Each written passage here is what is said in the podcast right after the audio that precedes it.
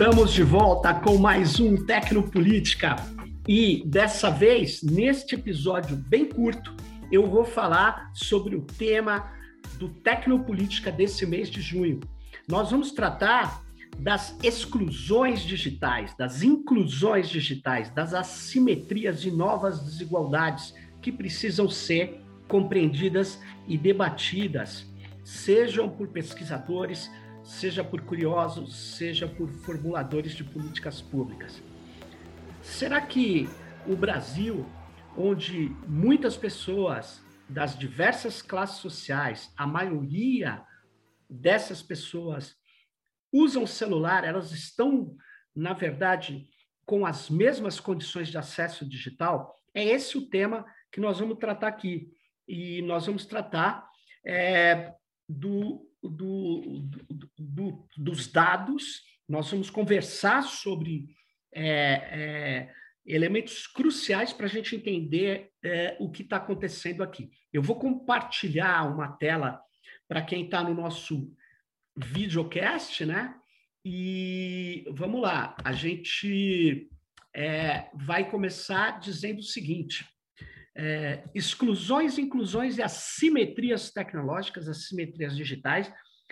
O tema desse mês ele vai trabalhar é, com a questão do debate sobre os acessos, as diferenças, as equidades e iniquidades no mundo digital, que são cada vez mais sentidas e observadas pelas pessoas.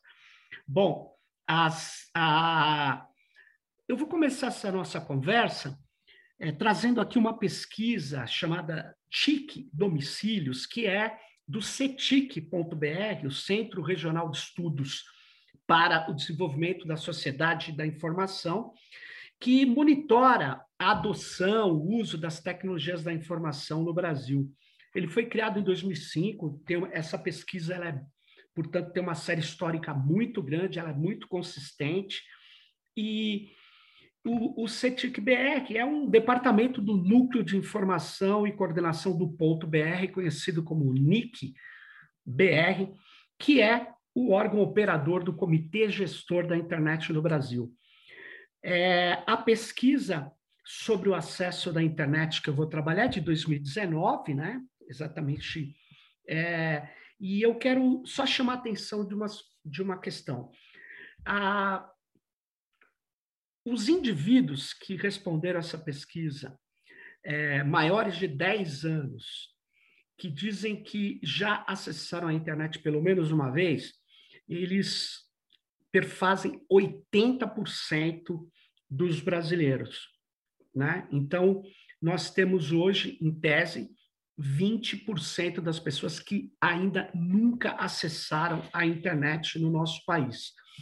E é, se você abrir esse dado é, para ver quantas pessoas da área urbana já acessaram a internet e quantos da área rural, a gente vê que tem uma grande diferença também. 83% de quem reside nas cidades já acessaram a internet pelo menos uma vez e 61% dos que residem no campo acessaram pelo menos uma vez. Então, Veja bem, nós temos quase 40% de quem vive no campo que nunca acessou a internet uma única vez.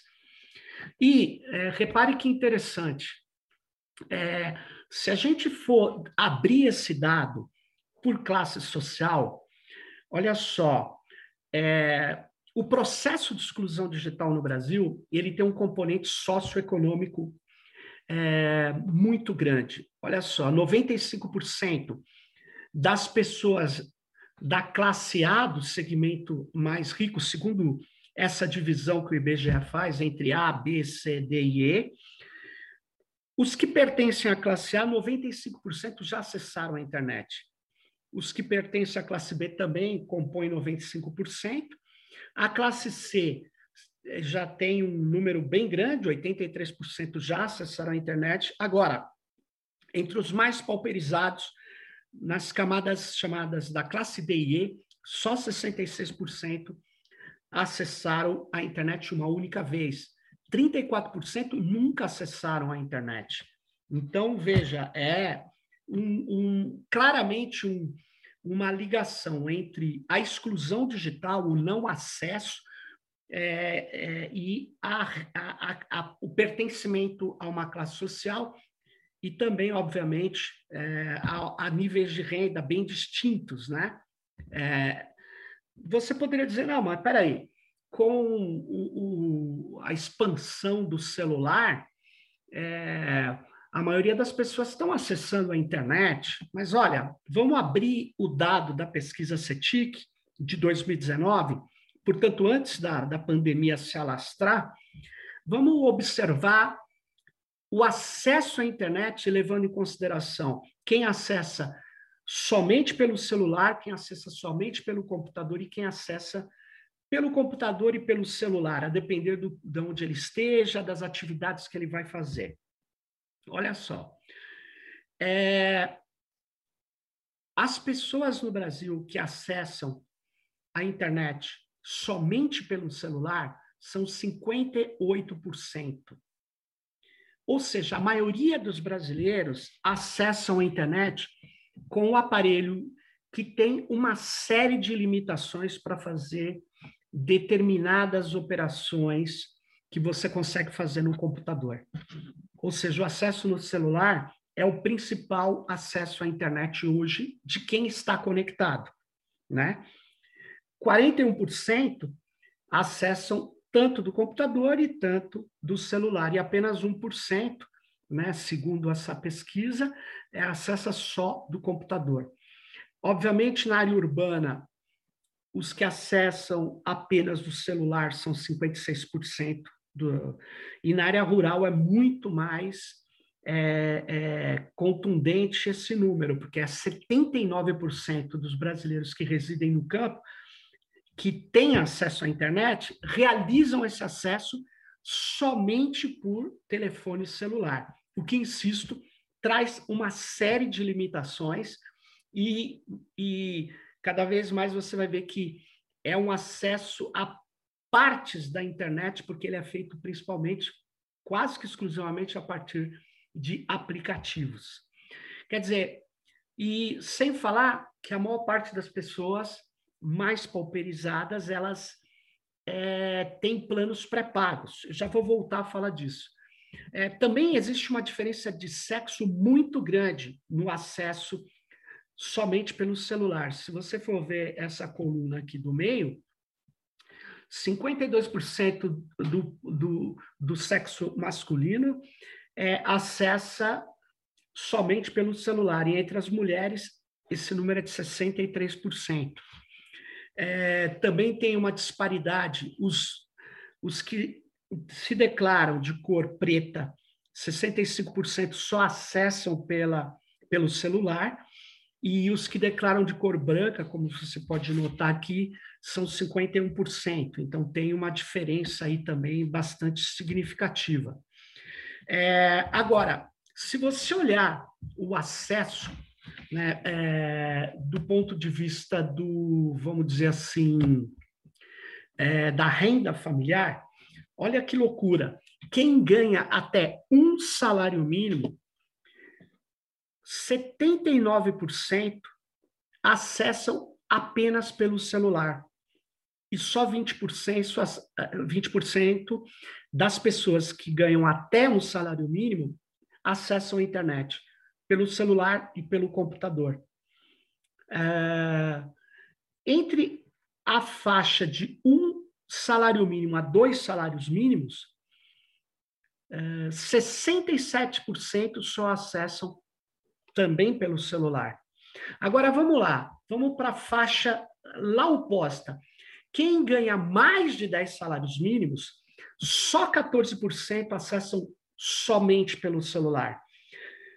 86% de quem ganha mais de 10 salários mínimos acessam tanto pelo celular quanto pelo computador, ou seja, tem ou no escritório ou na sua própria casa é um tablet ou um computador, um laptop, um notebook em que ele acessa a internet, né? E ele provavelmente no deslocamento ou quando ele está é, é, quando é do seu interesse, ele acessa pelo celular.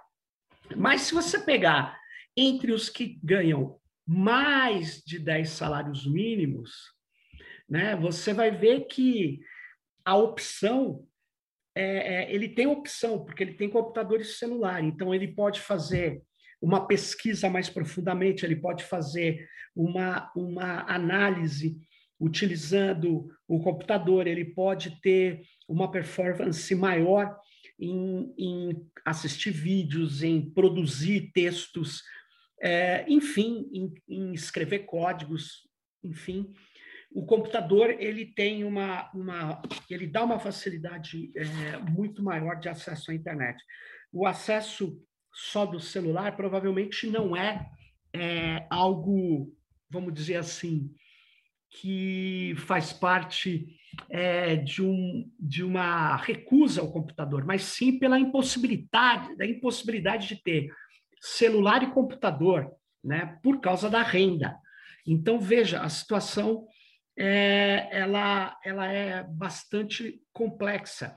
Há uma simetria muito grande, a qualidade de acesso é, é, do celular, do computador, ou a possibilidade de escolher como acessar não é, na verdade, uma realidade no Brasil. Né? Se você pegar na classe social, isso fica é, esse mesmo número analisado por essa, por essa definição do IBGE de classe social, é, entre A, B, C, D, D, você vai ver que na classe A, 11% acessam só pelo celular, isso porque ele quer. 87% acessam pelo celular e pelo computador. É, já lá na outra ponta, no chamado segmento D e E, 85% acessam só pelo celular. E isso tem consequência do estilo de uso da internet, das limitações de navegação na internet. Né? Por que, que eu estou falando isso? Porque você tem por exemplo, né, é, é uma, uma forte assimetria quando você vai ver que muitas pessoas, inclusive, acessam somente o WhatsApp, é, usam a internet, principalmente é, um aplicativo da internet ligado a uma empresa, ao Facebook, que é o WhatsApp, por quê? Porque a maior parte das brasileiras e brasileiros que acessam a internet só de celular o fazem com planos pré-pagos. E existe uma, um acordo comercial entre grandes empresas e operadoras de telefonia que constituem o chamado zero rating, ou em português, franquia zero. E o que, que isso significa? Significa que eles pagam é, algumas aplicações é, para as grandes corporações, como por exemplo o Facebook, paga quando uma pessoa acessa o, o WhatsApp é, de um celular. Ou seja, ela não gasta sua franquia quando acessa o WhatsApp.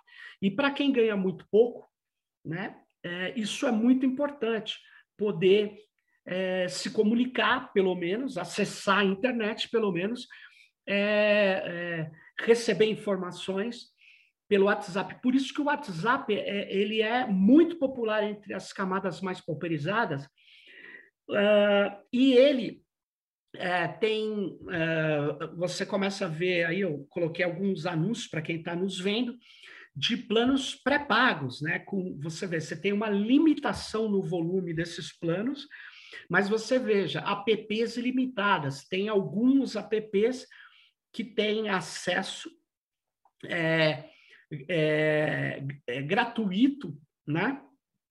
É, para a pessoa, mas que tem grandes acordos dessas plataformas que pagam esse acesso, não porque elas sejam benevolentes, caridosas, mas porque elas querem concentrar o tráfego, concentrar as atenções em suas aplicações, né? Uh, e isso tem consequências políticas, né? O franquia zero ou zero rating tem consequências políticas. Por quê? Porque o, é, as camadas mais pauperizadas elas passam a, a navegar, nave, não na internet, navegar no WhatsApp. E o WhatsApp passa a ser aquilo que vai informar, que vai realizar pagamentos, que vai permitir que você fale com um amigo da escola, que, com a sua família, mas também vai ser o duto da desinformação. Né? E foi assim em 2018, onde a extrema-direita brasileira, os neofascistas, utilizavam é, uma série de vídeos é, fabricados, mentirosos, pelos WhatsApp. E muitas pessoas que sabiam que aquilo era falso davam links de outros uh, sítios da internet, outros, outras aplicações, a web, mostravam o desmentido daquela informação que estava no WhatsApp. Mas veja, se a pessoa sair do WhatsApp clicar para ir ver um vídeo fora do WhatsApp, ela vai gastar sua franquia. Então, na, a, a, a, o zero rating, é, ele é bem perverso, porque, de um lado, ele permite que as pessoas tenham acesso é, é, sem gastar a um determinado uma determinada área da internet, um determinado aplicativo da internet, e, ao mesmo tempo, concentra atenções nesse aplicativo e fortalece a concentração econômica de quem é o dono desse aplicativo. E é por isso que ele faz o zero rating. E as operadoras querem, porque elas têm um dinheiro fácil. Elas têm, na verdade, é, uma grande vantagem ao fazer isso para elas. Né? Ao mesmo tempo que o zero rating é um processo de quebra da neutralidade da rede, na verdade, porque ele é um modelo de negócios na camada de infraestrutura que é baseado em volume de dados, ou seja, ele cancela é, aquele, aquela cota, o limite de volume de dados, só para quem tem uma, um padrinho, uma empresa que paga um determinado aplicativo. Isso é violar a neutralidade da rede. Segundo, ele concentra economia, a economia nesses aplicativos, é, ele, ele, ele, ele fortalece uma tendência oligopolista ou até monopolista, é, e, na verdade, ele é perigosíssimo do ponto de vista de um debate onde você tem acesso a navegar é, com as mesmas condições por toda a internet para confirmar informações, por exemplo. E isso não é possível é, quando você tem uma população num país que está em crise, né, é, com precarização aumentando, com desemprego entre jovens chegando a quase 50%, onde surge a figura do nem nem, ou nem emprego, nem escola, camadas, segmentos grandes da nossa juventude que não estão fazendo absolutamente nada. Então, essas pessoas com uma queda na renda, com a precarização do trabalho, então elas pelo menos vão ter um acesso ali a esse aplicativo. Isso reforça a fidelização, o aprisionamento a esse aplicativo. Isso é extremamente grave e perigoso para a nossa democracia. E isso coloca uma é, é, coloca um novo debate sobre a dimensão do que se chama inclusão digital ou exclusão digital. Porque mesmo os incluídos têm uma simetria grande nas possibilidades de acesso à internet. Né? Lá atrás, essas charges até tiram essa, um humor bem, bem interessante, é, que discutiu o seguinte: o Brasil é um país tão pobre, vocês estão querendo dar computador para as pessoas, acesso à internet. Tinha muita gente que criticava a política de inclusão digital como uma política de acesso. É, é óbvio, o Brasil é um país pobre, mas a questão digital, ela é vital, nós estamos vendo aí. Não tem como você desenvolver o país, incluir socialmente as pessoas, deixando-as fora do uso dos objetos técnicos, da conectividade entre né, as tecnologias e os dispositivos digitais. Bom, era isso que eu queria trazer para a reflexão de vocês. Esse mês a gente vai discutir muito essa questão da inclusão, exclusão e as novas assimetrias digitais. E para quem está nos vendo aqui, eu estou mostrando a imagem do primeiro telecentro da cidade de São Paulo, telecentro da cidade de Tiradentes, que foi feito num prédio abandonado, que estava, na verdade, sem uso é, da antiga Coab, que é uma empresa municipal de habitação, e que foi é, o lugar onde começou a política de telecentros de São Paulo, chegou a ter centenas de telecentros, e ainda hoje foi o maior programa municipal de inclusão digital efetiva é, das pessoas nas áreas de IDH mais baixo da cidade de São Paulo. É, nós vamos ter um programa só sobre esses telecentros, mas nós também vamos discutir a complexidade que é a inclusão digital e as novas assimetrias e as novas desigualdades que se apresentam, é, gerando grandes problemas para a sociedade, para as democracias a partir do digital. Fique então conosco nesse mês, fique ligado no Tecnopolítica e valeu, pessoal. Até a próxima!